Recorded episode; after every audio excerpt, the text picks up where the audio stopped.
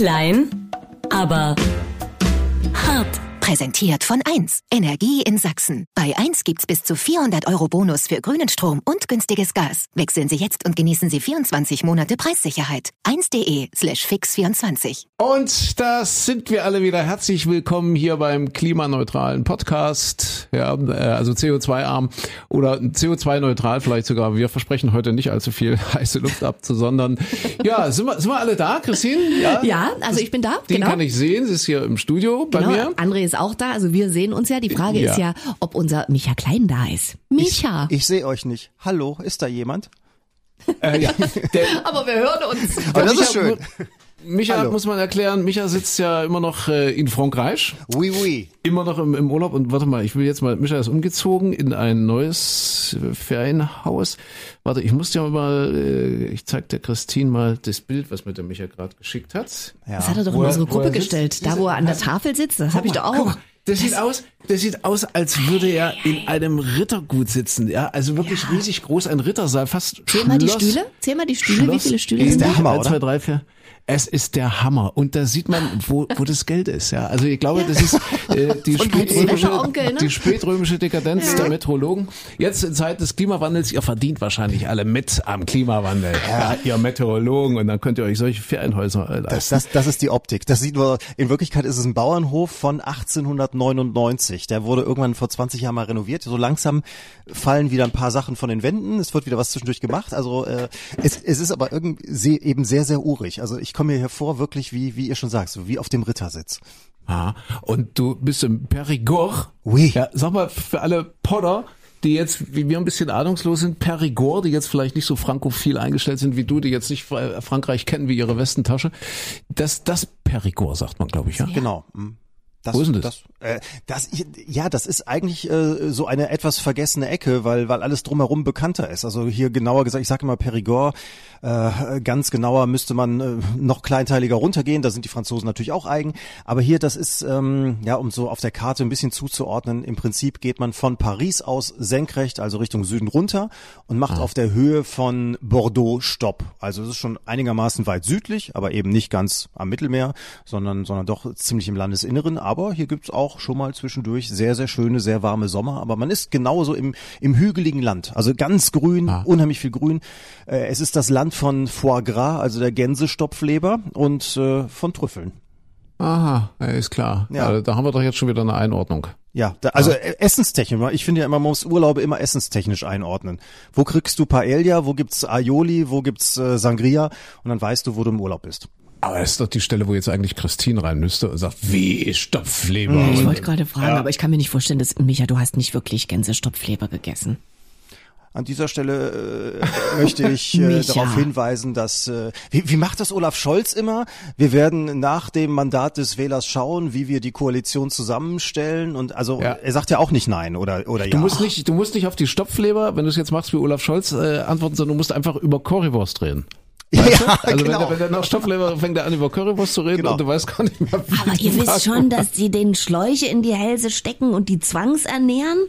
Das ist hier in der Region sieht man das anders. Also äh, ja, das, natürlich. Also, die kriegen nur einen kleinen Haps. Ja, es Klein, ist, bitte. Es, es, ist wohl wirklich tatsächlich nicht mehr so dramatisch, wie wir das alle im Kopf haben. Die machen das inzwischen etwas netter, aber natürlich ist es du ja hast doch nicht alle. Eine, Micha, komm, komm. Eine, es, natürlich ist es eine verfettete Leber. Es ist nicht schön für für die ganze. Ja. Also sie sie stirbt im Ende. Das ist das ist ganz klar. Nein, aber tatsächlich, äh, es ist wirklich äh, ganz merkwürdig hier. Wir waren mal einmal im Restaurant und da sitzt du da so schön und und mümmelst an deinem Fleisch rum, also in dem Fall keine Gänsestopfleber und äh, währenddessen schweift dein Blick so über die Auslage, also was so alles so drapiert ist äh, um dich herum und dann steht da so eine kleine Porzellanfigur und erst beim zweiten Mal hinschauen siehst du, es ist ein Typ, der eine Gans zwischen den Knien hat und der was mit dem Trichter ins Maul stopft und das steht so als Figürchen rum. Also in Deutschland wäre der Laden geschlossen, es wäre ein Shitstorm ah. sondergleichen und da war es einfach nur die Deko. Oh, nee, aber Michael, das, kann, das kannst du wirklich nicht schönreden. Das ist ja jetzt wie, als würdest du für den Stierkampf argumentieren. Das ist einfach, also bei aller Tradition und bei allem Respekt auch, aber Gänsestopfleber kann man nicht schönreden. Möchte ich ganz deutlich sagen. Stierkampf war letzte Woche. Was stimmt denn nicht mit euch? Wollen wir das abbrechen an der Stelle? Das eigentlich können wir sagen, komm, wir lassen Nein, das. ich war ja nicht beim Reden wir Stierkampf. mit dem noch? Aber- das ist ja unfassbar. Oder? Aber es war ich sag tatsächlich, ja, Südfrankreich hat, hat jede Menge Arenen, also so die, die, Ja. die Ecke ähm, äh, westliches Mittelmeer, der Bogen, der da so rumgeht, da gibt's in fast jeder Stadt so eine, eine Arena und die machen Stierkampf. Wohl nicht den tödlichen Stierkampf, meistens zumindest. Der nette, genau. Ach, die Franzosen sind aber nett. ja, aber, aber sie haben den Stierkampf, ja.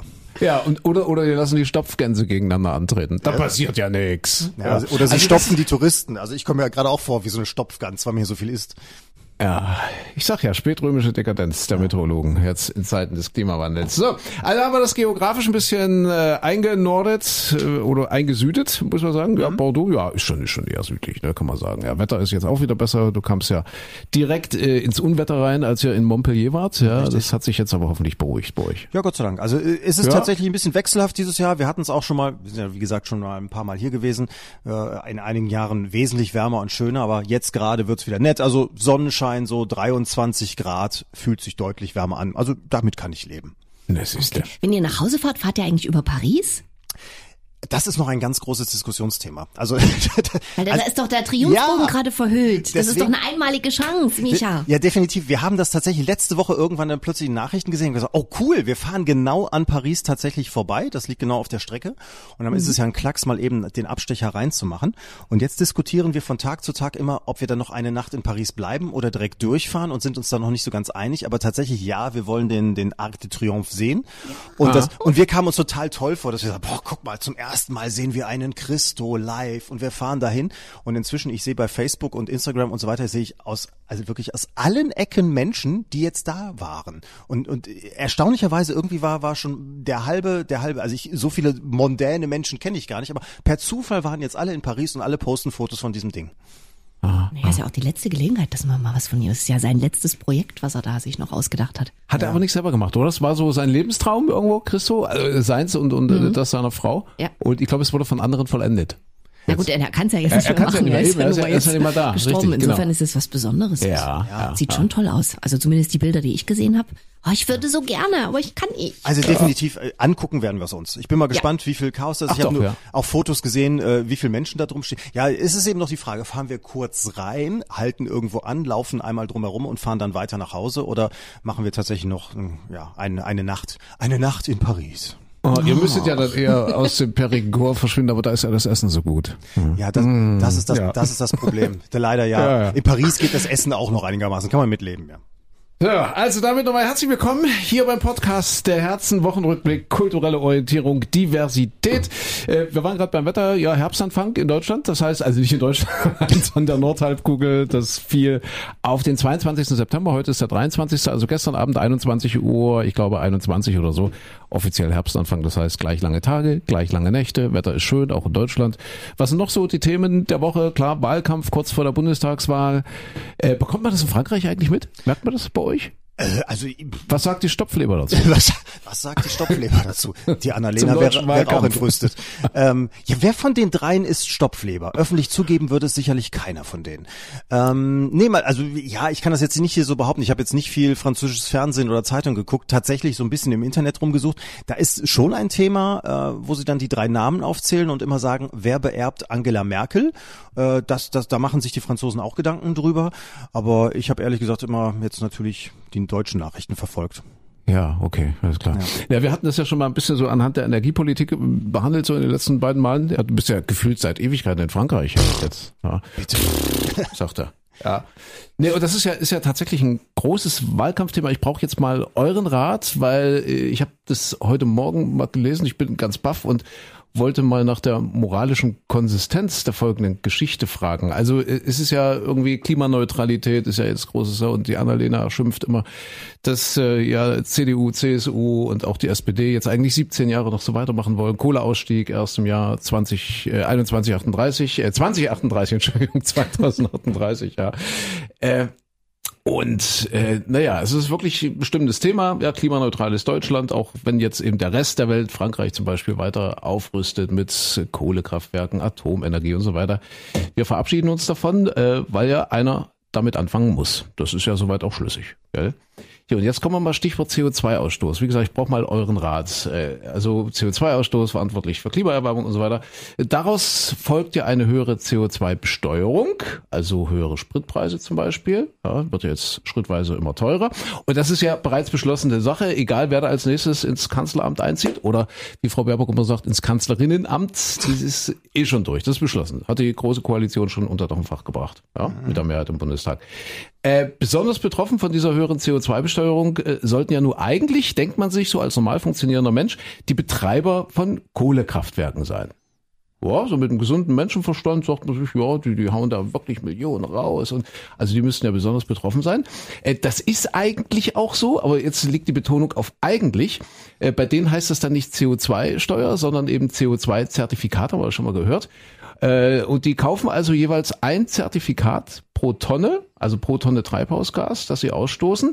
Und ein solches Zertifikat hat im letzten Jahr noch 25 Euro gekostet. So. Mittlerweile kostet aber im, ja, quasi so ein Berechtigungsschein zum Ausstoß einer Tonne CO2 60 Euro. Da ist also was passiert. Die haben gesagt, ja, du musst anziehen, ja, und die müssen bluten dafür, dass sie dieses CO2 in die Atmosphäre äh, ausstoßen und so weiter. Also statt 25 im letzten Jahr, in diesem Jahr 60 Euro. Ja, die Idee dahinter, CO2-intensives Geschäftsmodell soll möglichst unattraktiv werden. Eben zum Beispiel für die Betreiber von Kohlekraftwerken. So. Und wisst ihr, was viele von denen gemacht haben?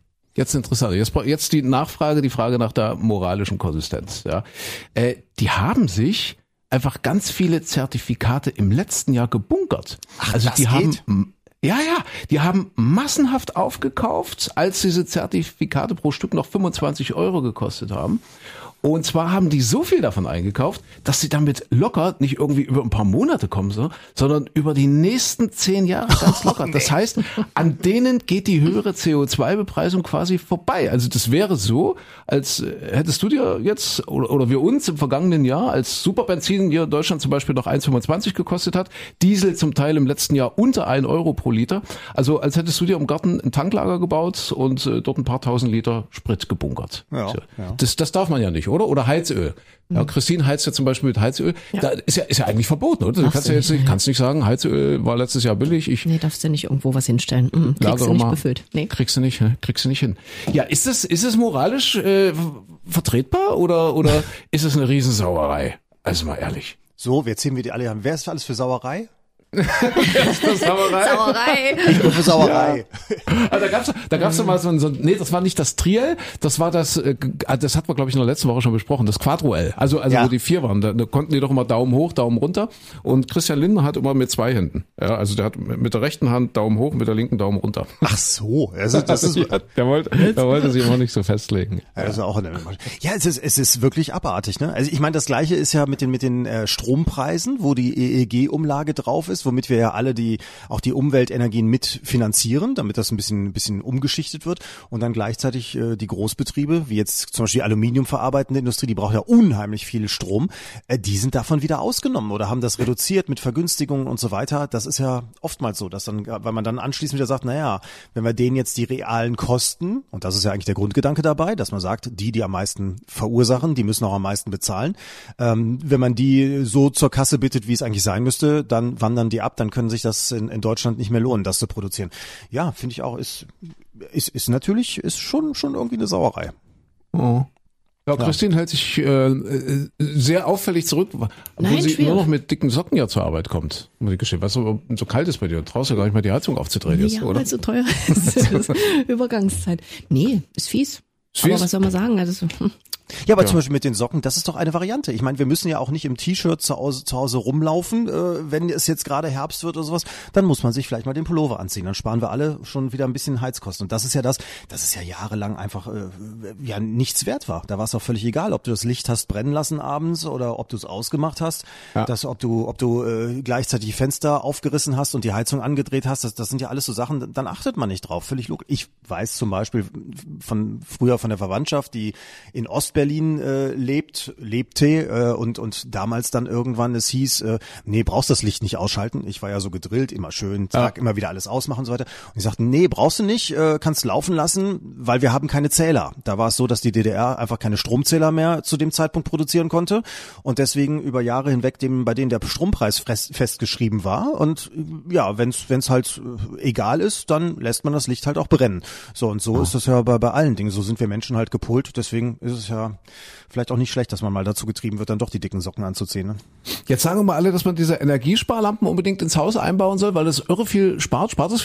Habt ihr Erfahrung? Ich, ich weiß es ehrlich gesagt nicht. Ja, das spart Problem- das? Also diese? LED-Lampen, ne? Also, also nicht diese, genau, LED, habe ich auch umgerüstet. Waren, also ich habe so, so Wegbeleuchtung draußen, wohnen ja ein bisschen einsam im Wald, äh, quasi was so automatisch angeht und habe das umgerüstet von den normalen Energiesparlampen, also hier diesen langen auf LED und spare jetzt, glaube ich, 80 Euro im Jahr. Ach, das ist mir Hab ich noch mal eine. Stufe. Also LED ist noch sparsamer Ja, als ja, Energiesparlampe. klar, Energiesparlampe ist ja schon lange wieder out. LED Ach ist jetzt das Neue. Ei, merkt ihr, das ist der Podcast mit Mehrwert. Ja, der, ich, hab ich, der, ich der schon Podcast, wo du noch was lernst. Nein, aber das ist tatsächlich, das bringt wirklich sehr viel. Und wir haben zum Beispiel bei uns in der Nachbarschaft werden wir immer blöd angeguckt, weil wir haben draußen im Garten das Licht brennen. Und äh, das ist ja theoretisch auch schon wieder Energieverschwendung. Auf der anderen Seite muss man sagen, es ist eine dunkle Ecke, fahren Autos dran vorbei, ist auch ein bisschen blöd, wenn, wenn da plötzlich Leute immer in, in deinen Garten reinfahren oder in die Mauer. Und äh, ich habe das dann irgendwann mal ausgerechnet und festgestellt, ja, diese, das sind alles LED-Lampen. Es sind vier Stück, also bitte, ist jetzt nicht hier die Flughafenbeleuchtung. Es sind vier LED-Lampen und die äh, kosten uns im Monat, wenn man es übers Jahr rechnet, es gibt ja dunklere und hellere Jahreszeiten, wo sie länger oder kürzer brennen, es ist ein Euro im Monat. Und da sage ich dann, ja, das ist mir die Sicherheit und auch dafür, dass es ein bisschen netter abends aussieht, ist es das wert. Andere Leute haben da die 70 Watt Glühbirne irgendwo vorne am Haus hängen und äh, wenn du die natürlich tagelang durchbrennen lässt, äh, hast du, hast du diesen Euro natürlich schnell verfeuert. Ne? Okay.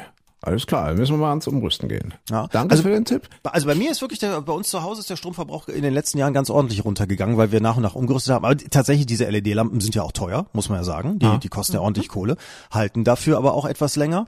Und ähm, ja, immer wenn dann mal eine kaputt gegangen ist, hat, haben wir umgetauscht. Wobei du immer das Problem natürlich hast, die, die man oftmals früher so kaufen konnte, die haben dieses, dieses äh, ja griechische Kaffeehausweiß, sage ich gerne dazu. Also wenn du irgendwo im Süden mal in, in so, ein- so, ein- Ah. so ein ur- ja, urtypisches Ding gegangen bist, da wo die Einheimischen sitzen. Das ist immer so medizinisches hellblau-weiß und äh, die Dinger machen natürlich ein ganz furchtbares Licht. Aber inzwischen gibt's die ja fürs gleiche Geld auch mit schönem, mit schönem warmen Licht und der Verbrauch ist wirklich äh, ja ein, ein Zehntel, wenn nicht sogar weniger von der normalen Glühbirne. Aber ist ja für Christine jetzt doppelt blöd. Weil sonst hätte ich ja jetzt den Rat gegeben, wärm dich ein bisschen an der Glühbirne. Ja. Ja, wenns Naja, Heizöl aber immer teurer wird, nee, aber. Die strahlen ja nicht so viel. Ja, ist ja nicht. Ja.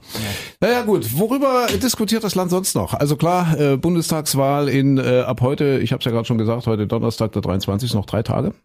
Freitag, Samstag, ja, dreieinhalb Tage. Habt ihr Briefwahl gemacht oder oder geht ihr persönlich hin? Ich habe schon, ich habe Briefwahl gemacht. Ich gehe persönlich hin. Also das ist für mich ein patriotischer Akt. Also ich mache das dann ja, ja, ja, Ziehst doch. du dir die Da Sonntagskleidung wird, an? wird der Sonntagsanzug angezogen, Schuhe werden geputzt und dann geht's rüber zur Freiwilligen Feuerwehr. Also das, das Gebäude ist von der Freiwilligen Feuerwehr. Okay. Ja, dort, dort wird gewählt. Alle vier Jahre einmal Schuhe putzen. Schön, finde ich gut. Ach, herrlich. Hey, habt ihr, habt ihr schon gesagt, wen ihr gewählt habt? Ach so, oder behalten wir das für uns? Wir behalten das für Das ist Wahlgeheim, das darf man nicht sagen, oder? Macht man nicht. Ich möchte, ich Ja. möchte, ich möchte jetzt an dieser Stelle mit Marie-Louise Marian, also Mutter Beimer, sprechen.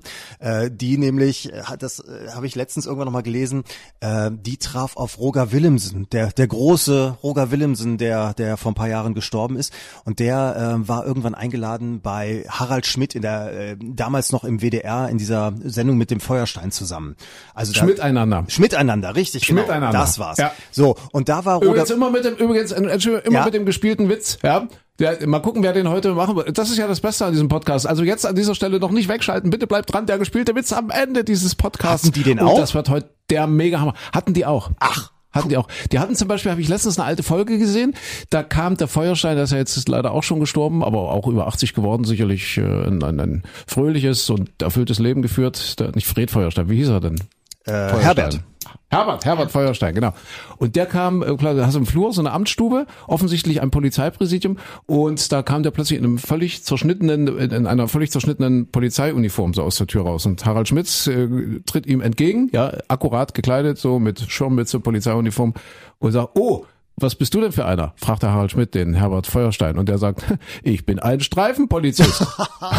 ja, wisst ihr, weil das so in Streifen geschnitten war. Wisst ihr, wisst ihr? Ja, wisst ihr, wisst ihr, wisst ihr. Stimmt, ich Ja, erinnere, und dann haben die immer so, so, so schreiend lachend in die Kamera gelacht, ne? Ja, ja, ja, das war Kult. Das war 90er Jahre, Anfang der 90er muss es gewesen sein. Vor, vor dem Late-Night-Boom, der dann kam und Ja. ja, Harald Schmidt, reich und berühmt und Fred, nicht Fred, ich sag mal Fred, Herbert Feuerstein, naja, ja, der Ja. musste dann halt wieder einen Schritt zurücktreten. Genau. Aber der war ja gut dabei, denke ich. Ich wollte sagen, der hat ja, der hat ja, Ja. Mad, das, das Magazin rausgegeben. Also der war Ja. immer in Ich- Amt und Würden. Ich denke auch. Ja, aber zurück zu Roger Wilhelms. Ja, genau, Roger Williams war unterbrechen. eingeladen also Roger, und bei, Ja, bei, bei Schmiteinander, Schmiteinander. genau. Und da habe ich es nämlich gelesen in, in einem Buch von von Roger Willemsen, der der so Begegnungen mit Menschen aufgeschrieben hat. Und da hat er eben beschrieben, wie er Harald Schmidt da kennenlernte. Und eine Anekdote am Rande war, dass er in dieser Sendung äh, zusammen mit Marie-Louise Marian war, ähm, also Mutter Beimer, die auch eingeladen war. Und gleichzeitig war Fritz Egner vom Bayerischen Rundfunk irgendwie auch mit mit Backstage. Und der hat die beiden interviewt zur Präsidentenwahl in den USA. Damals ging es um äh, Bush Senior gegen Clinton. Und so, warte, wer hat wen? Also, also äh, äh, Schmidt hat die beiden interviewt. Nee, Fritz Egner hat hinter Ach, den Fritz- Kulissen von Schmidt einander äh, Marian und äh, Roger Willemsen interviewt und wollte von Aha. denen wissen, was sie denn zur US-Wahl meinen. So, und dann Ja. hat er, äh, Roger Willemsen hat ihr, dann der Mutter Beimer, den Vortritt gelassen und gesagt, ja, sagen Sie erst mal was. Und äh, wo, sie wurde dann gefragt, wen, wen sie denn lieber als US-Präsidenten hätte. Und da hat sie dann gesagt, äh, ja, nee, also da, da möchte ich mich jetzt also nicht festlegen, so öffentlich und so weiter. Dann hat Roger Willemsen gesagt, ja, vielleicht sagen Sie erstmal was zu Ross Perot. Das war nämlich der Vizekandidat. Den kannte sie überhaupt nicht, da hat sie gar nichts zu sagen können. Und dann hat, hat Roger Willemsen ganz schön, also diese Intellektuellen mit diesem, mit dieser Boshaftigkeit, gesagt, er sollte doch was zu Socks sagen. Da, äh, da, sie solle was zu Socks sagen. Das ist nämlich die Katze von Clinton gewesen. Also war sie natürlich völlig verwirrt, aber merkst du, wie, wie, wie hintertriebig, bösartig Roger Willemsen eigentlich war. Und dann, und dann hat sie also schließlich gesagt, ja, nee, also sie, sie möge der Bessere von beiden gewinnen. Sie hätte jetzt ein bisschen Angst, dass wenn sie was sagt, da könnte sie doch die Wahl in den USA beeinflussen. Ja, ja, Tja, ja, ja. also Mutter okay, Beimer, Deswegen sagen, ne? ach so, das ist eine Erklärung, weshalb wir jetzt nichts sagen. Nee, deswegen sage ich Ja, nichts. Da halte ja. ich es mit Mutter Beimer, ich sag auch nichts, weil das könnte ja die Wahl ja, beeinflussen. Ja. Keine Aussagen vor der Wahl. Nee. Ja, das ist ja bei diesen Triels auch immer äh, zu hören. Ja, wir, nein, äh, wir werden mit allen demokratischen Kräften sprechen und äh, keine Aussagen Nö. vorher. Nix, Nö, nix sagen, einfach muss, nix sagen. Muss man nicht. Ne? Habt ja. ihr das eigentlich gesehen mit diesen Kinderfragen bei Late Night Berlin? Ja, das haben wir. Ja, das ja. haben wir auch diskutiert. Ja, Und? Da, da merkt man mich ja kleines im Urlaub. Es war äh, eines der Themen in dieser Woche bei uns in unserer launigen kleinen Morgensendung. Ja, und äh, meinst du jetzt das äh, mit Armin Laschet? Ich meine alle, äh, ja, ich habe Armin Laschet habe ich komplett gesehen, Annalena Baerbock so. habe ich so ein bisschen gesehen, aber nee, das generell, wie, wie fandet ihr das? Ja, weil du gerade gesagt hast, hintertrieben, ziemlich hintertrieben. Also der Armin hat eine Weile gebraucht, um rauszufinden, dass er eigentlich verarscht wird. Ja.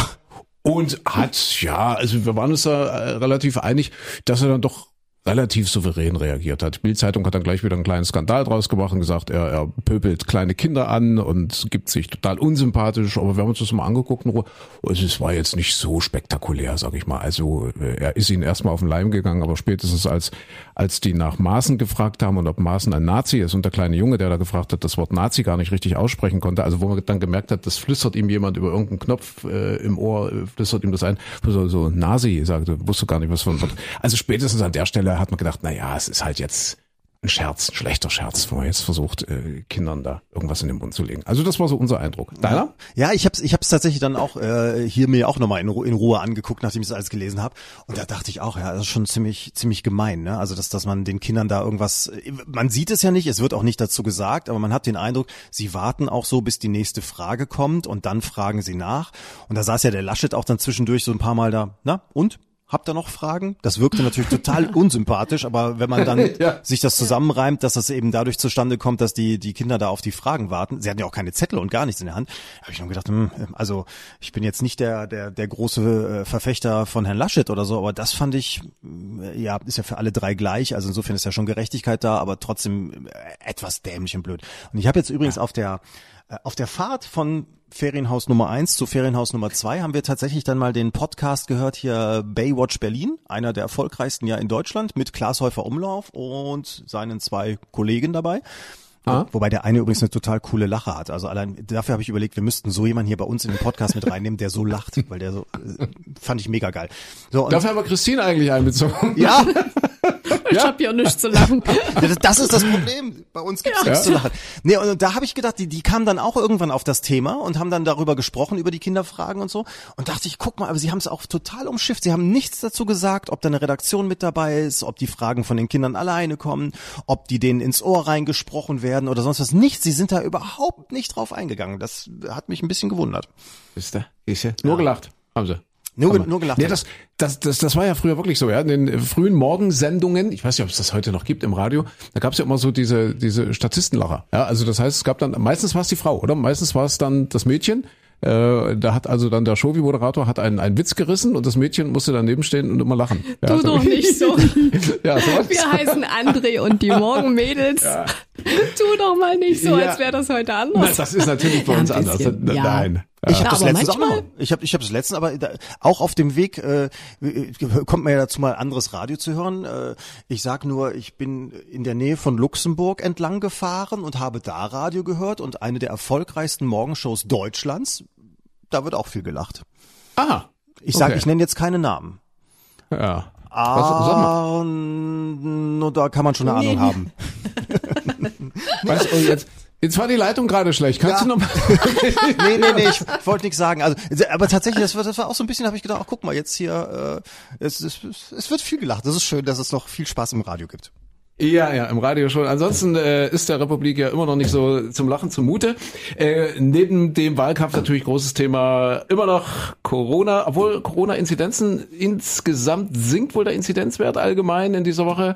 Zahl der Todesfälle mh, leider leider ja weiter nach oben, jetzt noch nicht dramatisch, aber da ist leider noch keine Absenkung zu sehen. Äh, diskutiert wurde in dieser Woche der sogenannte Freedom Day. Das heißt, man soll einen Tag bestimmen. Irgendwie, ich glaube, 30. Oktober oder 31. Oktober war im Gespräch. Hat sich das bis nach Frankreich rumgesprochen? Ja, Micha? hab- ich Wo, mitbekommen. wo, Mhm. Wo man dann eben sagt, ab diesem Tag werden alle Maßnahmen komplett aufgehoben. Ab diesem Tag sind wir alle wieder frei, egal ob geimpft oder nicht geimpft, weil die, die noch nicht geimpft sind, die haben ja bis dahin Zeit, das noch nachzuholen.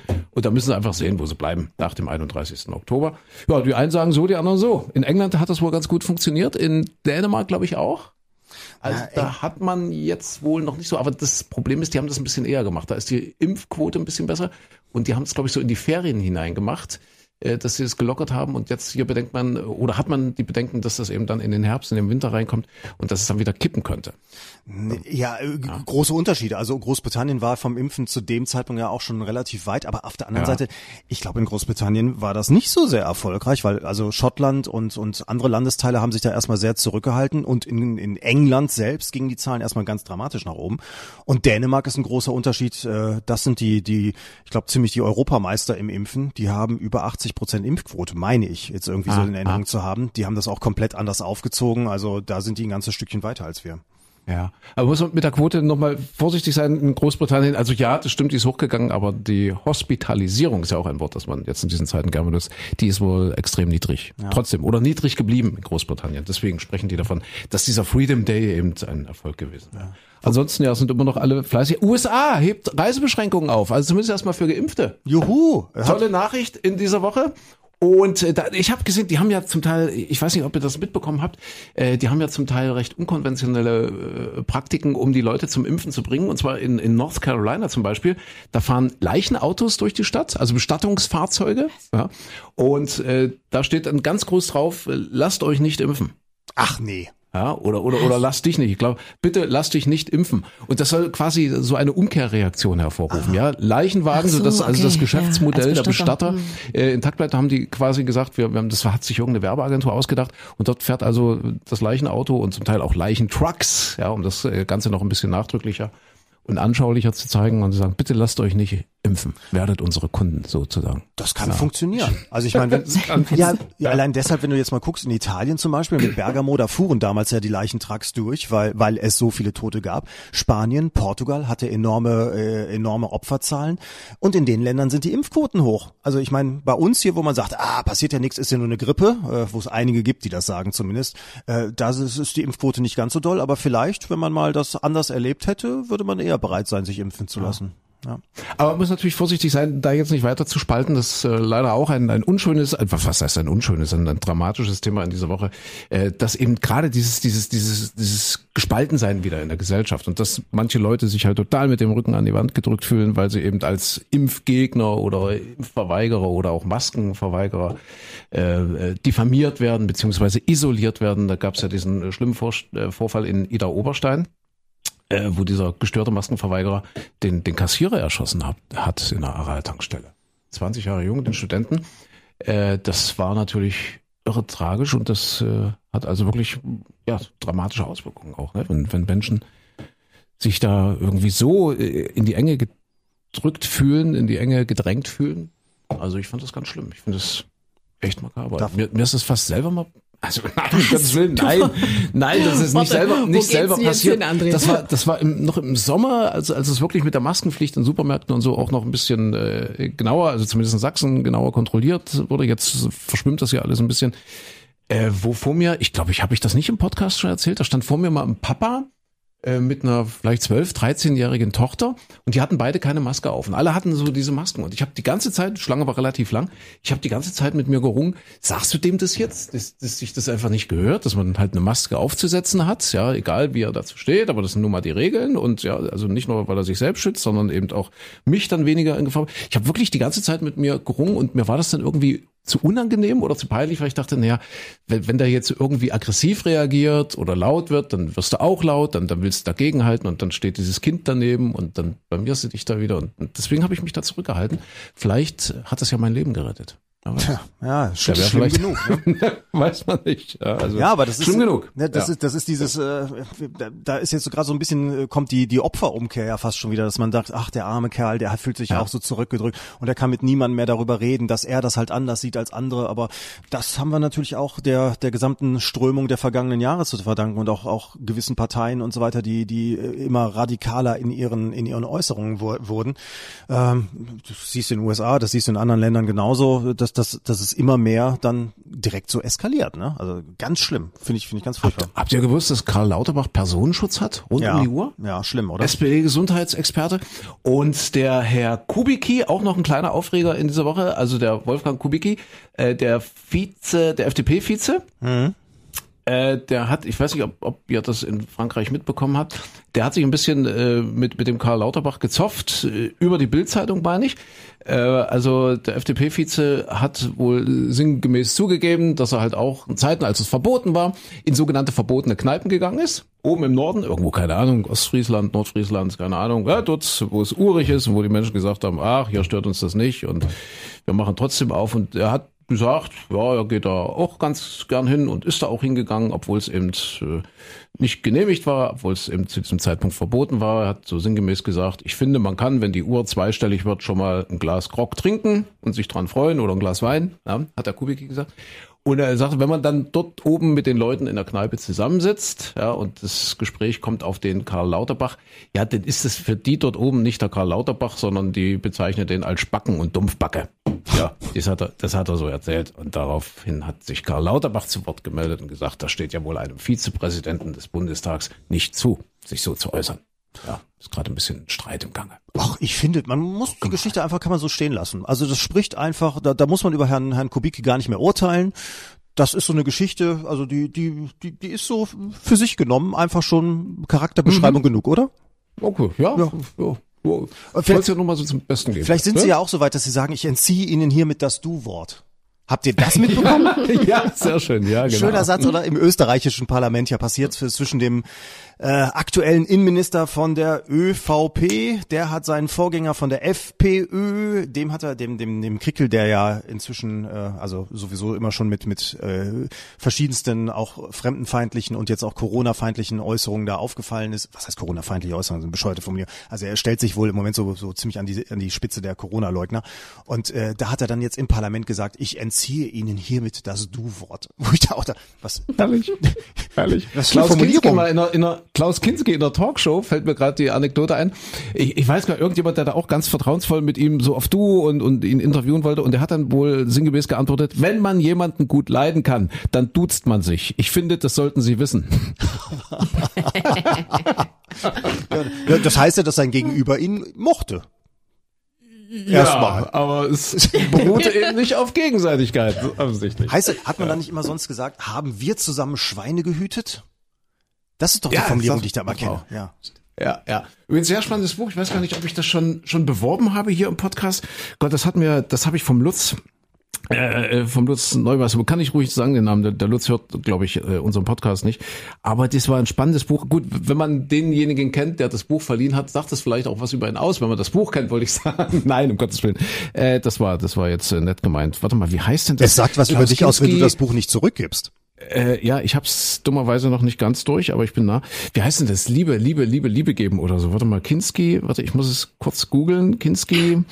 Ah, ich, ich merke mir immer nicht die Titel. Liebe.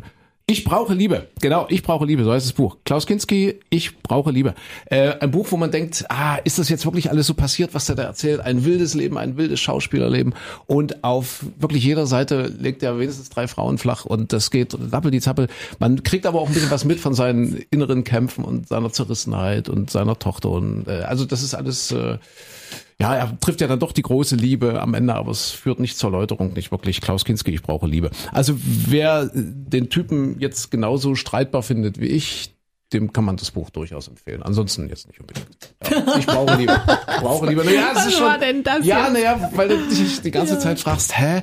Das, das ist ja so wie Wetterexperten in irgendwelchen dann? Rittersälen sitzen, weißt du? Ja, der ist ja da von einer zum anderen, ja. Ja, aber ich finde, ich finde das wichtig, dass man auch mal von manchen Büchern einfach warnt und sagt, Leute, braucht ihr nicht lesen, ist doof. Also zumindest, wenn man nicht mit dem und dem Anspruch daran geht. Ja, das durchaus, ne? Und da habe ich, ich mache das jetzt wieder gut, ich gleiche das gleich wieder aus. Achtung, ich gebe ein bisschen an, aber ich kann das wirklich von Herzen, Herzen empfehlen. Ich habe ja vorhin noch äh, über über CO2 und klimaneutrales Deutschland gesprochen und CO2-Ausstoß und so weiter und so fort. Es gibt bei Netflix gerade einen tollen Dokumentarfilm und zwar David Attenborough. Das ist ähm, der ältere Herr, der ist jetzt 93 oder 94, der am britischen Königshaus ein- und ausgeht dort irgendwie ein ganz dicker Freund der Familie ist und David Attenborough ist äh, im Grunde für die Briten das, was für uns der Sielmann war oder der der Chimek. Heinz Chimek, hieß er Heinz? Heinz Chimek? Bernhard Ja, Chimek, Bernhard Chimek, Heinz Sielmann, so rum, ja. Also äh, jemand, der quasi die ganze Welt bereist hat und die Briten so in den 50er und 60er und 70er Jahren so mit ganz spannenden Dokumentationen vom Ende der Welt und äh, keine Ahnung, äh, Serengeti und Neuguinea und Südamerika und so weiter, hat er halt äh, tolle Dokumentarfilme, tolle Tierfilme auch gedreht, ein ganzes Leben quasi in diesen Dienst gestellt, in äh, den Dienst der geografischen äh, und der, wie, wie sagt man, also der, der Aufklärung halt, ja, so das, also das war so sein Lebenswerk. Und der hat jetzt einen Dokumentarfilm gedreht und zwar Mein Leben auf unserem Planeten. Und äh, beweist dort anhand auch äh, von Vergleichen, also von Orten, die er vor 50, 60, 70 Jahren besucht hat und jetzt wieder besucht hat und so weiter, äh, zeigt er eben auf, wie sich so die Veränderung auf einem Planeten, äh, auf unserem Planeten gerade so gestaltet. Also wie quasi auch die, die Erosion voranschreitet, also auch der Zerfall und was der Klimawandel eigentlich anrichtet. Aber nicht nur der Klimawandel, sondern eben auch ganz direkt das Eingreifen des Menschen in die Regenwälder und so weiter. Also wirklich ein atemberaubender Film mit atemberaubend schönen Bildern, aber auch atemberaubend verstörenden Bildern, wo man das Ganze so eingedampft auf 1,20, 1,25, also eine Stunde 25 wirklich mal vor Augen geführt bekommt, was eigentlich so in den letzten 70, 80 Jahren mit unserem Planeten schon passiert ist. Ja, also wirklich sehr zu empfehlen. Anspruch David Attenborough, mein Leben auf unserem Planeten. Äh, ganz toll äh, synchronisiert von Christian Brückner. Das ist also so die Erzählstimme dort, ja. Und äh, also hier äh, Robert De Niro, ja, deutsche Synchronstimme. Und läuft, ich, ich weiß es jetzt gar nicht. Also wir haben es auf Netflix gesehen. Ich weiß gar nicht, ob das noch woanders irgendwo läuft. Kann man was auf Netflix läuft? Bei YouTube auch angucken oder so? Oder ist es dann wirklich nur Das Netflix? kommt darauf ihr- an. Kommt drauf an. Ja. Okay. Also guckt einfach mal David Attenborough, mein Leben auf unserem Planeten. Das sollte, also ich habe so spontan nach diesem Film gedacht, das sollte eigentlich Lehrstoff in, in allen Schulen werden, so achte, neunte Klasse oder zehnte Ja, Klasse. Das, das wäre so, wenn das alle mal sehen würden, alle Kiddies, dass denen das nochmal vor Augen geführt wird. Und der ist da gar nicht polemisch irgendwie. Der sagt ja nicht hier, äh, keine Ahnung, sofort Verbrennungsmotoren abschaffen und alle müssen sich sofort eine Solaranlage aufs Dach schrauben. Nee, der erzählt, ist einfach ein Erzähler. Er erzählt einfach und anhand dieser Erzählung merkt man, was sich so tatsächlich verändert hat. Einfach nur im Lauf eines Menschenlebens, seines Menschenlebens eben in dem Fall. Also sehr interessant, sehr schön. David Attenborough. Eindrucksvoll, ne? wo, wo, wo andere Le Leute immer sagen, ach, passiert doch gar nichts, ist doch, äh, Klimawandel Ja, ist normal und so. Aber wenn man dann sieht, äh, wie auch sich einzelne Orte verändert haben im Laufe von 30, 40, 50 Jahren, macht dann schon Angst, ja. Ja, so. Habe ich jetzt ein bisschen angegeben. Ja, toll. Mit, mit, mit anspruchsvoller Doku auf Netflix. Diese Woche übrigens, ach, entschuldigt, dass ich so viel rede, aber ich, ich muss das nochmal erwähnen, äh, weil... Der André, der kleine André entdeckt Netflix. Ja, ich habe Netflix entdeckt. Und zwar, große und, Netflix-Welt. und zwar, äh, es gab doch die Emmys äh, in dieser Woche, die Emmy-Verleihung. Also das, was fürs Kino die Oscars sind, sind die Emmys ja irgendwie fürs Fernsehen. Ja. Und äh, ich glaube, elf oder zwölf Emmys. Also großer, großer Sieger ist welche Serie? The Crown. Ach, Krone. Sag mal eigentlich The Crown oder The Crown? The Crown. The, the, Wie heißt denn äh, das? The, The Crown. the Crown. Crown. OW geschrieben. The Crown. Crown. The Crown. Crown. Crown. The Crown. Wenn du Crown. noch 20 Mal The Crown. sagst, wird man ganz Crown. Jetzt, jetzt weiß ich gar nicht mehr, was sein Crown. könnte. Die Krone halt. Die Krone. Die Krone, Mensch, Was die genau. Krone ist, was, was diese berühmte Geschichte, das, das, also berühmt deshalb, weil das ja vor ein, zwei Jahren durch die ganze Presse ging, weil sich ja das britische Königshaus, um das geht es nämlich in dieser Serie, dazu geäußert hat und gesagt hat, Vorsicht vor dieser Serie, sie haben quasi gewarnt, dass da ganz, ganz viel fiktiv ist und dass das alles gar nicht so war oder vieles nicht so war. Aber ich fand das durchaus spannend. Also bin jetzt noch lange nicht bei, bei Diana. Wir sind jetzt so noch an dem Punkt, wo der Papa von der Elisabeth stirbt. Der stirbt ja relativ zeitig so mit, mit Was denn? Hast du Folge zwei gerade geguckt oder wo bist Ja, du? ja, siehst du, genau. Folge zwei, drei, ja, ich bin noch äh, ganz am Anfang. Und es ist total spannend erzählt, also wirklich gut gemacht, sehr kleinteilig, sehr, äh, sehr kleinteilig, sehr detailverliebt. Und äh, also alles das, was ich bisher so mit meinem Halbwissen darüber wusste, ja, George der Sechste, was der Papa von der Elisabeth war, der ja eigentlich nie hätte König werden sollen, weil eigentlich sein großer Bruder König war, der hatte aber was mit einer verheirateten bzw. geschiedenen Frau aus Amerika, deswegen ist er abgedankt, deswegen ist überhaupt der kleine Bruder erst zum König geworden. Der hat gestottert, musste erst mal reden lernen richtig und dann eben seine kleine Tochter und dann hat der König, der George, also was dann der Papa von der Elisabeth war, äh, ist furchtbar krank geworden, weil er auch äh, nicht wirklich gesund gelebt hat und, und äh, Kettenraucher und was weiß ich und ist dann halt relativ zeitig mit Mitte 50 gestorben oder so, ne? ich glaube 55 oder 56 und Elisabeth musste viel zu früh in seine Fußstapfen treten, weil sie hat ja gerade ihren Philipp getroffen, ihren, ihren ihren Offizier, diesen tollen Typen und wollte mit dem eigentlich noch ein paar ungestörte Jahre verleben, so auf Malta. Malta war wohl da so, so eine Art Traumziel. Er war da irgendwie stationiert als Marineoffizier. Und da wollten sie eigentlich noch ein paar schöne Jahre haben und plötzlich dann eben der unerwartete Tod ihres Papas und schwupps wurde aus Spaß ernst und Elisabeth, die zweite, Königin von England. Du bist jetzt ja, doch noch also eine tolle. Serie. Du bist doch sonst immer so, so adelskritisch gewesen, aber jetzt guckst du das und äh, wirst du jetzt vielleicht doch noch so ein bisschen, bisschen adelsverliebt? Ja, es, es fallen da durchaus auch Sätze, also die versuchen äh, ihre ihre Existenz, das geht ja, die Geschichte setzt dann quasi ein nach dem Zweiten Weltkrieg, so 47, 48, also, also 50er Jahre dann, und sie fangen schon an, sich selbst zu rechtfertigen. Ja, also in dem Film wird das immer, kommt das immer wieder zur Sprache, dass sie sagen, ja, so ein ein Volk wie die Briten, die die brauchen eben Leitfiguren und die brauchen eben so so ein bisschen auch ein Idealbild einer königlichen Familie und das schweißt das Volk zusammen und das macht das Volk stärker und deswegen ist die Existenz, die Weiterexistenz dieses dieses Königreichs, dieser Monarchie eben so wichtig, auch wenn es eine parlamentarische Monarchie ist. Ja, ich weiß, mein Standpunkt war immer alles geraubtes Geld in, in den Jahrhunderten, Jahrtausenden zuvor und eigentlich hätte man mit Ende des Zweiten Weltkriegs auch in Großbritannien wie in allen anderen Ländern sagen müssen, so, das war's jetzt für die Monarchien, jetzt äh, äh, sammeln wir die Kohle ein, die sie geraubt haben und verteilen es einfach an die Menschen oder stecken es in die Infrastruktur. Dem ist nicht so. Ich, ich weiß nicht, ob ich meine Meinung noch ändere dazu, aber prinzipiell kann ich diese Serie empfehlen, weil das, das, das hat mich ein bisschen geflasht. Also wir saßen da wirklich sehr, sehr, sehr gebannt vor dem Bildschirm und haben Netflix entdeckt. Ja. Aber ich, also ich möchte jetzt nichts vorwegnehmen, aber jetzt, wenn, wenn Ja. Diana auftaucht oder so, jetzt äh, klammer dich nicht zu sehr an diese Rolle, irgendwann verschwindet sie. Also das ist ja das Spannende, dass man die ganze Geschichte ja eigentlich schon weiß, ne? Und, tro Ja, und ja. trotzdem dann noch so gebannt davor sitzt und guckt. Das ist zum Beispiel ganz anders Trotzdem guckt man die, trotzdem guckt man Titanic, ne? Ja, genau. man weiß ja, wie es ausgeht. Richtig. Ja. Das ging mir ganz anders bei Game of Thrones. Das haben wir irgendwann mal so in einem Rutsch geguckt. Da war die Serie auch schon fünf, sechs, sieben Jahre alt. Und äh, wir haben dann wirklich eines Abends angefangen, weil uns Freunde erzählt haben, ihr müsst das unbedingt gucken. Das ist die beste Serie aller Zeiten. Und dann haben wir angefangen, das zu schauen, wussten so gut wie gar nichts darüber. Und dann bist du so Folge Nummer eins durch und denkst so, oh, da ist jetzt gerade schon jemand gestorben. Ich dachte, das wäre eine der Hauptrollen. Nee, schade. So, dann guckst du Folge Nummer zwei und dann, äh, ich glaube, bei Folge Nummer drei ist die Hälfte der Leute, mit denen du dich gerade geistig angefreundet hast, ist tot. Und, und das ist so eine Serie, wo du, wo du, wo ich dann hinterher mhm. dachte, oh Gott, ich, ich möchte jetzt gar keinen hier als meinen Protagonisten haben, ich möchte mich an gar keinen gewöhnen, ich möchte mich an mit gar keinem anfreunden äh, geistig, weil die sterben ja eh alle. Das, aber trotz, trotzdem war die Serie großartig. Mhm. Ich an dieser Stelle äh, ein kurzer Break, äh, so wie wir das gelernt haben in den äh, letzten Kanzler- und Kanzlerinnen-Duellen und wir vergleichen mal die Redezeit. äh, ich glaube, Michael Klein und äh, der André, die liegen fast gleich auf.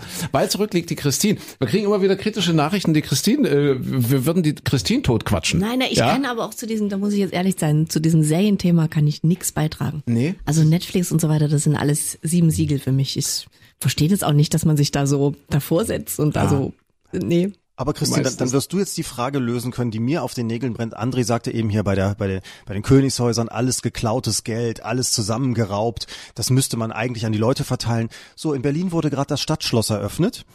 Und äh, das mit dem Humboldt-Forum, wo die ganzen Schätze aus aller Welt, die Deutschland in der Zeit des Kolonialismus gesammelt hat, um es mal vorsichtig auszudrücken, eigentlich geraubt hat, werden dort ausgestellt. Müsste man die auch alle zurückgeben? So, das löst du jetzt das Problem, bitteschön. Ja, bitte, Christine, ja, deine, deine Redezeit läuft jetzt. müsste man die, müsste man die, äh, naja, na eigentlich theoretisch schon. Ach, ich habe doch keine Ahnung. Ist das gemein, oder? Aber das ist ja wirklich ja. jetzt, jetzt öffnet dieses Stadtschloss, äh, Schloss, alle haben da jahrelang drauf gewartet und jetzt steht man davor und denkt so, oh Gott, eigentlich dürfen wir das alles gar nicht aus ausstellen. Ja, na ausstellen schon, aber danach zurückgeben. Ja. Ausstellen können wir es ja mal. Mhm. Also ich finde, wir sollten nach der Wahl darüber sprechen. Ja, wir können mit allen demokratischen Gruppen ins Gespräch kommen zu diesem Thema. Aber ich finde das spannend. Christine guckt keine Serien. Das Nein. heißt, also ich schlussfolgere, du hast noch ein Leben und du hast noch Sex. Äh, ja. ja. Warum reden wir Wobei eigentlich dauernd ja über Serien? Lass uns mehr über dich reden. Dein Leben ist viel spannender. Was meinst du? ja. Nein, aber die Entdeckung von Netflix. Na, ich, ich, ja. ich glaube, das ist aber auch so ein, also ich glaube so ein bisschen so ein Stadt-Land-Thema. Ihr wohnt ja nun sehr städtisch und so in, ja. in euren kleinen Häuschen oder, oder Wohnungen und, und da hat man nicht so viel zu tun. Ich wohne ja so ein bisschen abenteuerlich, eher auf dem Land mhm. und habe viele Tiere und ich habe einfach auch gar nicht die Zeit, mich da so ewig vor den Fernseher zu setzen und da irgendwie, keine Ahnung, mich ewig berieseln zu lassen. Bei mir gibt's immer irgendwas zu tun. Ich muss immer irgendwie, jetzt gerade, ich habe gerade die Hühnerseuche, wenn das mal ganz, wenn das mal ganz praktisch wissen wollt. Na nicht, ich habe die Hühnerseuche. Meine Hühner haben gerade Kalkbeine und ich habe acht Hühner ah. und das heißt, ich muss die alle zwei Tage rausfangen. Das macht also acht mal zwei, 16 Beinchen ah. und muss die äh, alle zwei Tage rausfangen und muss 16 Beinchen erst so ein bisschen schön warm einweichen mit einem warmen Waschlappen, dann dieses komische Öl da aufstreichen und dann ein bisschen einwirken lassen und das Huhn dann wieder in den Stall setzen. Schon allein da bin ich ungefähr anderthalb Stunden beschäftigt, bevor ich alle Hühner äh, Kalkbeine, das sind so das sind so komische Grabmilben, die da irgendwie so sich, ah, also es ist eine ah. ganz hässliche Sache und wenn du das einmal drin hast, wirst du die Viecher ganz schlecht wieder los. Du musst den ganzen Stall sauber machen. Und da bist du anderthalb Stunden beschäftigt, bevor du die alle so gefangen hast und dann die Beinchen und dann musst hm. du ständig machen und tun. Also pff, keine Ahnung. Jetzt im Herbst muss alles beschnitten werden. Hatte jetzt Borkenkäfer. Nein, so, im, im, im, Grundstück hatte ja. jetzt Borkenkäfer, musste Bäume fällen. Das muss alles weggeräumt werden. Das macht sich alles nicht von alleine. Da kann ich nicht The Crown und was weiß ich. Kannst du, Zeug gucken. Kannst du uns als Podcast hören währenddessen? Ähm, ja. Begeisterung. Ja, das stimmt, aber ich höre euch doch jeden Tag höre ich ja. euch doch. Weil das macht natürlich auch, äh, es hat Vorteile, so ein Landleben. Du, du musst wahrscheinlich jetzt auch keinen äh, Anwohnerparkplatz anbieten von der Stadt. Nö. Nö, muss ich nicht, ne? Bei mir selber oh, hör auf Platz. mit dem, oh, das ist bei uns dramatisch im Moment. Ach so, ja, hast, hast du mitbekommen? Also ich will erstmal die, die Geschichte schnell erzählen. Ja. Boris Palmer, der äh, ja nicht ganz unumstrittene grüne Oberbürgermeister von Tübingen, äh, der hat jetzt die, die Parkgebühren für Anwohnerparkplätze, warte mal, ich muss mal rechnen, bisher 30. Jetzt, also eigentlich wollte er 360, also eigentlich wollte er eine Verzwölffachung. Jetzt ist er bei 180 Euro, ist er rausgekommen und das geht auch durch jetzt da irgendwie im Stadtrat. Und zwar äh, Anwohnerparkplätze, ich glaube, wir reden pro Monat, ja, ich denke ja, pro Monat, äh, für große Autos. Also für äh, Autos mit Verbrennungsmotor über 1800 Kilo Was jetzt zum Beispiel so einen spätrömisch dekadenten Metrologen wie Michael Klein beträfe mit seinem SUV. Ja. Aber, auch Elekt aber auch Elektroautos über 2000 Kilo, was ja wahrscheinlich dann auch die größeren Elektroautos, also wahrscheinlich auch die großen Elektro-SUVs sind. Na, der Akku, der Äh, wiegt ja auch schon e ewig viel, ne? Wiegt ja der Akku, genau, ja. Und da sagt er eben, äh, dies äh, hau ich jetzt drauf, statt 30 Euro Anwohnergebühren, Anwa äh, Anwohnerparkplatzgebühren, 180 Ui. mindestens. Das ist jetzt das Ziel. Boah, Wahnsinn. Und das Ganze übrigens äh, zur Absenkung der äh, Bustarife. Also eigentlich prinzipiell ein spannender Ansatz, aber Theoretisch nicht schlecht, ne? Also bei uns ist es in den letzten, das ist, jetzt bin ich der Richard Attenborough, ich komme mir ähnlich, so ähnlich alt vor. David, Was, David, David, David äh, Attenborough, richtig, genau. Was sich in den letzten zehn Jahren verändert hat. Also da, wo wir wohnen, ähm, da ist wirklich in den letzten Jahren es immer heftiger geworden. Wir sind so am Rande der Stadt, eigentlich eine kleine Spielstraße und auch noch teilweise unbebaut. Also es ist wirklich so eine, so eine grüne Wiese mit ein paar Schotterplätzen davor, wo illegal rumgeparkt wird. Und es gibt eigentlich von dem Mehrfamilienhaus, das bei uns gegenüber ist, äh, auch eine Tiefgarage. Die ist aber größtenteils irgendwie kaputt, sodass da nicht mehr geparkt werden kann, weil die diese, diese Hebedinger haben, weißt du, wo einer oben, einer unten parken kann und dann musst du hin und her das bewegen, dass der andere Parkplatz dann wieder frei wird. Ähm, das ist wohl teilweise kaputt, deswegen stehen die auch teilweise nicht in der Tiefgarage oder sie haben keinen Bock, da einen Parkplatz zu mieten, weil man ja oben auf der Straße stehen kann. Und es ist die letzten Jahre immer mehr geworden. Es sind immer mehr Autos, weil egal wer hat mindestens zwei Autos, also weil zwei Berufstätige, hast du schon mal zwei Autos. Dann wird irgendwann äh, Sohn oder Tochter plötzlich 18, kommt das dritte Auto mit dazu. Und das jetzt nicht bei dekadenten Eigenheimen oder so, sondern bei einer Mehrfamilien, beim Mehrfamilienhaus, wo vielleicht acht Wohnungen in einem Eingang drin sind und dafür sind draußen irgendwie zwei Parkplätze vorgesehen. Und das Neueste ist, was ist das Neueste? Das ist jetzt so seit drei, vier Jahren wird's immer schlimmer, dass immer mehr so Kombis, so, so, so Transporter bei uns vor der Tür stehen, weil offenbar die, äh, die, ich sag mal, Sanitärbetrieb oder, oder Handwerker, die sagen alle, wisst ihr was? Hier als kleines Goodie, nehmt einfach das Auto mit nach Hause, dann braucht ihr kein, mit, nicht mit eurem Privatwagen in die Firma fahren. Auf der anderen Seite haben die die Autos bei sich nicht mehr auf dem Firmengelände rumstehen, sondern die stehen bei uns in der Spielstraße. Und wenn du da durchsteh, äh, durchschaust, stehen da manchmal so fünf, sechs, sieben solche, solche Firmentransporter rum, die natürlich auch nochmal einen Parkplatz wegnehmen und die noch mit dazukommen. Das heißt, Familie hat eh schon drei Autos, plus dann noch hier der Firmenwagen vom Papa. Also es ist bei uns das totale Chaos. Und bei uns geht das mit den Bewohnerparkplätzen musste ich jetzt lernen, heißt das nämlich offiziell. Das geht nicht, weil wir nicht in den Bereichen sind, wo man Bewohnerparkplätze ausweisen kann, weil das geht nur in der Innenstadt. Also das Chaos wird in den nächsten Wochen noch größer werden. Ja, Toll. die Sorgen des Die alten Sorgen. weißen Ja, sag ich doch. Die Sorgen Der, des David Attenboroughs. Streit. Ja, ja. Und da, dabei wohnst du ja, Christine hat's ja gerade gesagt, dabei wohnst du zentral, ja. Also da geht's ja eigentlich. Also man bräuchte ja gar kein Auto. Bei Christine ist was anderes, wenn Christine mit ihren Kalkfüßen äh, vor die Tür tritt, äh, dann, dann fährt da nix. Da ist kein Bus und keine Bahn und Laufe ich gar erst mal eine. Stunde bis zur Bahn. Und das mit Kalkfüßen. Du hast ja wahrscheinlich auch kein Internet und deswegen kannst du kein Netflix gucken oder wie war das, ne? Doch zum Internet reicht's sogar im Wald. Aber das ist, das war doch bei dir immer das Thema, dass da irgendwie nichts richtig ankam. Das hat sich geändert. Ja, ne, ne, jetzt über D2 geht's jetzt. Also auch Telefonnetz ist auch schwierig. O2, D1 kannst du vergessen. Sobald man da bei mir so ein bisschen in die Gegend kommt, äh, kacken die ab. Aber über D2, das funktioniert gut. Also Vodafone geht und ähm, da kannst du natürlich auch Internet haben. Dann jetzt Okay, der kleine, 4G bei dir, ne? 4, 4, 4G. Also anderswo wird ja jetzt gerade 2G diskutiert, aber du hast 4G bei dir schon. Kleiner Vergleich zu Frankreich. Wir sitzen hier also mitten im Périgord, die nächstgrößere, also Stadt mit 10.000 Einwohnern. 10.000. Die ist ungefähr oh, dreiviertel Stunde entfernt mit dem Auto. Äh, Der nächste, äh, das nächste von uns aus hier ist ein kleines Örtchen mit 360 Einwohnern. Das hat eine E-Tankstelle, aber kein Ladenlokal mehr. Ein, ein Restaurant gibt's.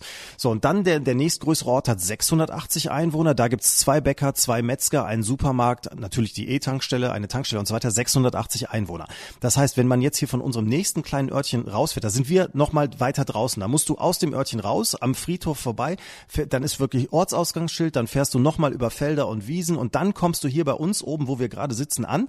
Und das ist äh, wirklich an einem kleinen Bauernhof mit dran, dieses alte Bauernhaus. So, das heißt, wir sind wirklich im absoluten Nirgendwo. Jetzt ratet mal, wie viel Internet wir hier haben. 400 Ja. Mbit Download und 400 Mbit Upload. Das ist mehr Ey, als das- das ist mehr als ich jemals zu Hause hatte. Noch nie habe ich so eine so eine Internetleitung gehabt wie hier. Oh, süß. Schön. Und wa was macht ihr den ganzen Tag draußen? Netflix? Netflix gucken im Sonnenschein ist ein bisschen hell. Netflix gucken und Stopfleber essen. Ja. ja. Ah, das sind sie, unsere Metrologen. Zeiten des Klimawandels. Ähm, ich habe einen schönen Armin Laschet-Witz. Aber das setzt ja voraus, das setzt ja voraus, dass ich unsere kleine Fragerunde verliere. Äh, Das Spiel funktioniert ganz einfach. Christine stellt eine Frage an Micha und mich. Und wer diese Frage falsch beantwortet, der muss den gespielten Witz kredenzen, Micha. Ich hoffe, du bist vorbereitet. Äh, ich Also hab ja ich bin vorbereitet Ich habe ja sowieso noch einen Witz gut, rein theoretisch, aber ich bin Was, gespannt. hast du noch einen gut? Ja, ich habe ich hab noch einen gut, ja. Aber, aber mach erst mal. Ich bin mal gespannt. Wenn ich gewinne, ist mir sowieso alles egal. Ja gut, dann Okay. diskutieren wir das also es nochmal gibt, aus. es gibt erstmal die Frage. Und Ja. zwar geht's heute um Bernstein. Oh Gott. Kennt ihr? Kennt ihr? Ne? Kennt? Bernstein, Ja. Findet man an der ja. Ostsee Kenn ganz viel, hängt ja Zimmer. damit zusammen. Ich war ja im Sommer auch an der Ostsee und da habe ich, oh, das war so spannend, da habe ich äh, auf Usedom mit so einem Typen, ich glaube der Thomas hieß er, glaube ich. Thomas bietet auf Usedom so so ähm, ja verschiedene Ausflüge an, kannst du so buchen, so ein bisschen Adventure-mäßig, geht mit dir wandern und Fahrradfahren und was weiß ich, was der alles macht. Und unter anderem bietet der auch Bernsteinsuchen am Strand an und das äh, ist jetzt vielleicht auch ein kleiner Tipp für die Oktoberferien, also wenn es dann zeitig dunkel wird. Man findet nämlich Bernstein am Strand äh, besonders gut, wenn man sich so eine UV-Lichtlampe besorgt. Also kannst du irgendwie bei Amazon, ich habe mal geguckt, kostet ein paar 20 Euro, wie so eine Taschenlampe, nur dass eben UV-Licht rauskommt. Und wenn du damit am Strand lang gehst, strahlt Bernstein also ganz, ganz hell. Also sobald der angeleuchtet wird, strahlt der ganz doll und dann findet man halt ganz viel Bernstein. Fand ich total spannend, will ich unbedingt mal Sehr ausprobieren. Das ist der Podcast Ja, mit ja, Mehrwert. ja, ja, also fand ich, hatte ich vorher noch nie gehört. Demnächst gibt's keinen Bernstein mehr an der Ostsee. Weil man muss jetzt im mal Urlaub auch noch mit UV-Lampe reisen. Wahnsinn. Ja? Ja, ja. ja, Sag mal, jetzt wo du das sagst, Christine, ich guck gerade mal, denn? das könnte auch was, das Bild, was uns der Micha geschickt hat, wo er gerade sitzt, guck mal, das könnte auch das Bernsteinzimmer sein, oder? Dekadente, ja. oder? Gucke mal. Ey. Das ist, weil ich den Vorhang zumachen musste und der ist so orange. So, jetzt aber Bernstein. Und zwar die Frage, was ist denn Bernstein eigentlich? Harz. Ach, ich dachte, es gibt jetzt eine Auswahlmöglichkeit. Harz, äh, Harz, Bernstein. was willst du als Okay, Auswahl warte, haben? also- Harz 2, Harz 3, Harz 4 oder was? Nee, warte, ich, geb, ich, ich, also ich hätte auch eine Auswahlmöglichkeit. Bernstein. Ist Bernstein Harz, Quarz oder Kristall? Quarz. Ach, da, da Quarz. wenn ich die Alternativen habe, dann nehme ich jetzt was anderes. Nein, ich nehme natürlich Harz. Harz. Ja, naja, mir bleibt ja nur Quarz. Okay, Quarz also übrig. Bernstein, das ging aber, ist das so leicht? Also Bernstein ist natürlich Harz, fossiles Harz. Also früher mal so von den Bäumen, was dann gepresst Hm. wurde und hin und her und irgendwann ist dann eben Bernstein draus geworden. Okay. Also Harz, richtig. Harz. Ja. Ja. Wunderbar.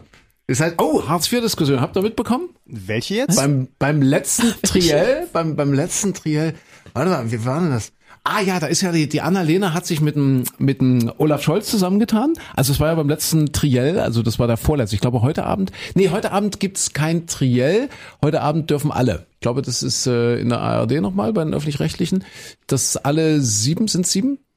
Ja, ist auch egal, ist ja auch Ich wurscht. hoffe, es sind also nicht mehr als Spitzen- zwei Moderatoren. Das war beim letzten Mal doch schon so schlimm, als Maybrit Illner und hier der Herr Kör von der ARD, als sie sich darunter ins Wort gefallen sind und so weiter. Schlimm. Das war schlimm. Aber äh, das wirst du im Urlaub nicht geguckt haben und Christine hat gerade die Kalkfüße ihrer Hühner versorgt. Ich habe das letzte Triell gesehen und zwar auf Pro 7 Sat 1 und die waren gut. Die Moderatoren waren gut. Die haben auch übereinstimmend äh, gute Kritiken bekommen so am nächsten Tag. Äh, das war Linda Zerwakis und Frau von Brausch, Brauschwitz oder so. Die vorher CDU-TV moderiert hat, ne? von Poroschki, Boroschki oder so. Ich weiß gar nicht, wie die hieß. Hatte ja? Ich Ja, die war, die Ja. war, also die war vorher journalistisch bei allen möglichen tätig und dann eine Zeit lang hat die CDU-TV gemacht. Das gab ja auch dann ein bisschen Ah. Kritik, dass gerade sie so. dann jetzt plötzlich beim Triell da moderiert. Ne? Aber die waren sehr tough und Mhm. sehr gut aufeinander abgestimmt und äh, äh, haben das wirklich gut gemacht, gerade weil du sagst, Maybrit Illner, die, die sind sicher ans Wort gefallen ewig und die, Maybrit Illner hat äh, immer Kandidaten mit falschen Namen angeredet und, und der Typ war ja nur für die Quote dort, also für die interne ARD-Quote, das war nämlich der neue Chefredakteur der ARD, ich weiß jetzt gar nicht mehr, wie er hieß oder wie er Oliver heißt. Kör. Ah ja, Oliver Kör, genau. Und der musste das quasi machen, weil der hatte im März, April irgendwie diesen Posten erst angetreten und man hat ihm gesagt bei der ARD, das hat politische Hintergründe, die dürfen da keinen Talkmaster schicken oder so ihre, ihre Talk-Schwergewichte oder irgendjemand aus, aus den Nachrichten, die hatten ja jetzt auch den, den netten, wer ist der gut aussehen aus den Tagesthemen? Christine? Der Große? Der Hübsche? Äh, Na? na, der Hübsche. Der Hübsche. Der Hübsche Ja, wie halt. heißt der, der Hübsche? Weiß ich nicht. Meint ihr jetzt Ja, Ingo? Zamparoni? Ingo Zamparoni, si, si, si, si. Ja, der, den hätte man ja doch auch hinstellen können, der ist ja wirklich fit. Und äh, Nehmann hat eben diesen, diesen Oliver Kör dorthin gestellt, weil das eben politisch so sein musste als neuer Chefredakteur und so weiter. Das war alles nicht so rund zwischen ihm und der Maybrit Illner vom ZDF, äh, während das äh, letzten Sonntag wirklich gut funktioniert hat, fand ich. Und äh, die hat ja dann irgendwann auch dieses Mosaik Heftchen rausgeholt. Die, die äh, Dings, hast, hast du mitbekommen? Nicht Mosaik, das war doch Ah, ja, hast du nicht? Das, äh, nee, nicht, nicht, na, irgendein Mosaik. Comic-Heft. Ja, hier Äh, Donald ja, Duck, Mickey, Mickey Mouse. Donald, was auch immer vor 30 Ja. Jahren schon Regenwald und so weiter. Nee, aber in diesem, in diesem Triell ging es eben auch um Hartz IV, weil wir gerade bei Bernstein und Harz waren. Äh, und da sagt, da, hatte sich Olaf Scholz und, und Annalena Baerbock deutlicher als bei den äh, beiden äh, vorangegangenen Triels schon verbündet und dann haben sie auch ziemlich deutlich gesagt, sie wollen zusammen regieren, SPD und Grüne und haben gesagt, Hartz IV zum Beispiel, das muss reformiert werden, das muss automatisch überwiesen werden, das muss angehoben werden und äh, die Zeit, wo sich diese, diese, wie heißen die, Vermittler, die Arbeitsvermittler dort, die Berater, die Fallberater oder, oder so dort in den Arbeitsagenturen, die Zeit, wo die jetzt eben äh, damit äh, beschäftigt sind, irgendwelche Verstöße aufzuspüren, äh, können sie doch besser damit oder darin investieren, äh, neue Jobs zu finden für die Hartz-IV-Empfänger und äh, deswegen sollten diese Sanktionen wegfallen und äh, das Geld automatisch überwiesen werden. Und da hat eben äh, der Herr Laschet sinngemäß gesagt, Hartz IV ist kein Beruf. Und was sollen denn dann all die Leute denken, die jeden Tag früh aufstehen, zur Arbeit gehen und äh, ihr Geld hart verdienen und Steuern zahlen müssen äh, und so weiter und so fort. Da gab es ja auch ein bisschen Diskussion in dieser Woche. Ich erwähne es nur, weil wir sind ja auch im Wochenrückblick. Tja, prima. Also Harz. Wir hatten jetzt verloren eigentlich. Du! Du. Ich? Ach so. Ja, Dann, Micha dann doch weiß das plötzlich nicht mehr, feine Herr. Ne? Ja, ja. Der quatscht uns tot, damit wir's vergessen. Ja, genau. Ja, wollen wir Bernstein, noch mal auf die Rede- Ist doch, ist doch Quarz, oder? Auf die Redezeit. Aber apropos, bei der Redezeit hier bei dem, bei dem Duell bei Pro7, da war es doch so, da haben sie immer die Zeiten eingeblendet und die Annalena Baerbock lag doch weit abgeschlagen. Und dann, Ja. dann hat man doch so irgendwann gedacht, so die muss doch jetzt hinterher, da müssen sie doch noch eine, eine Viertelstunde noch mal dranhängen, wo sie alleine nur durchreden darf, damit sie gegen Ja. die beiden Kerle ankommt. Ja. Hat sich das hinterher ausgeglichen? Das weiß auch kein Mensch, ne? Nee, das ist, das ist der Unterschied zwischen den privaten und öffentlich-rechtlichen, äh, weil die privaten müssen ja äh, quotenorientiert arbeiten. Ach so. Deswegen hat man, deswegen hat man sich gedacht, wir lassen die Annalena jetzt nicht mehr so. Aber was ist denn der größere Abschaltfaktor, wenn Annalena Baerbock spricht oder wenn Ja. Olaf Scholz da dröge vor sich hin spricht? Das war ein Scherz. So, also wir sind im gespielten Witz. Das, die Zeit ist ja auch schon wieder rum, mein Gott. Ach, das luffelt so weg. Und der Micha Klein ist ja eigentlich immer noch im Urlaub. Ja, Im Perigord in seinem Schloss. Deswegen wollen wir zum Schluss kommen, zum Schlossschluss sozusagen. Also ein gespielter Witz. Äh, wir sind genau in dieser Triell-Situation. Allerdings sind wir auf der Aftershow-Party. Ja. Wir müssen jetzt ein bisschen die, die, die, die Rollen verteilen. Also Christine ist wieder die Annalena Baerbock. Ja. Micha, du bist der Olaf Scholz. Okay. Ja, ich bin der Armin. Und wir stehen jetzt so zusammen, ja, im Hintergrund so ein bisschen Stimmengewirr. Äh, Christine trinkt äh, als Annalena Baerbock jetzt eine Bionade, würde ich sagen. Hugo. Was? Ich glaube, die trinkt Hugo. Denkst du, dass die Hugo trinkt? Ja, Hugo mit frischer Minze. Ich hätte gedacht Bionade. Nein. Quatsch. Oder Grüntee. Ich glaube, die trinkt Grün. Annalena hör Baerbock. doch trinkt- immer du mit deinen das ist doch nicht, Vorurteilen. ist doch nichts Böses. Hugo. Nein, ich trinke Hugo. Was trinkt denn trinke Olaf Hugo. Scholz eigentlich? Bier, Bier. Trinkt der Definitiv überhaupt? Bier. Der, der, doch, der trinkt. Also ich habe ihn Bier trinken sehen. Ah ja. Ja, und, und ein Armin auch. Also das kann natürlich sein, dass es noch Show ist, weil sie sagen oder, oder vermitteln wollen, hier, wir sind wie ihr, wir sind einer von euch, ich bin einer von euch, dass sie deshalb Bier trinken. Aber der Armin ist doch auch so ein Schunkler aus dem Karneval. Also der kann Bier trinken, das glaube ich. Ich denke auch, ja.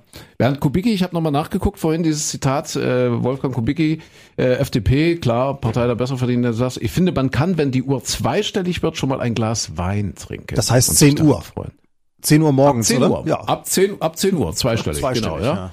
Trinkt niemals vor 10 Uhr morgens. Das So, ist, glaube ich, also das Sinnvollste, was ich seit langer Zeit von Herrn Kubicki gehört habe. Ja, siehst du?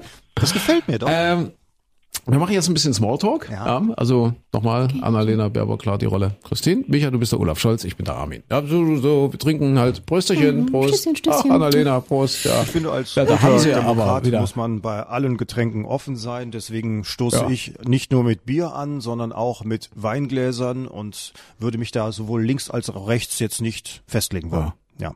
Und sagen Sie mal, Frau Baerbock, was, was haben Sie sich eigentlich dabei gedacht, mich so anzublöffen in dem Triell? Ich habe sie doch Ja, nicht ja angeblöfft. Sagen Sie doch nicht immer, dass, dass, dass wenn eine Frau mal ein bisschen argumentiert, heißt es immer gleich, dass wir blöffen. Sie haben ich zu hab mir doch nur meinen gesagt- Standpunkt vertreten. Sie haben mich gefragt, was heute mit mir los sei. Ja, Na, vor hab- laufenden Kameras. naja, Sie waren so angespannt und so. Da wollte ich doch nur mal nachfragen, aber geblufft habe ich doch nicht. Oh, oh, bitte. oh, oh, warten Sie mal, warten Sie, kleinen, kleinen Moment. So, Achtung, jetzt, jetzt kommt wieder die, im Theaterstück ist jetzt immer so der, der äh, kursiv geschriebene Text. Jetzt kommt eine Kellnerin vorbei und bietet Schnittchen an.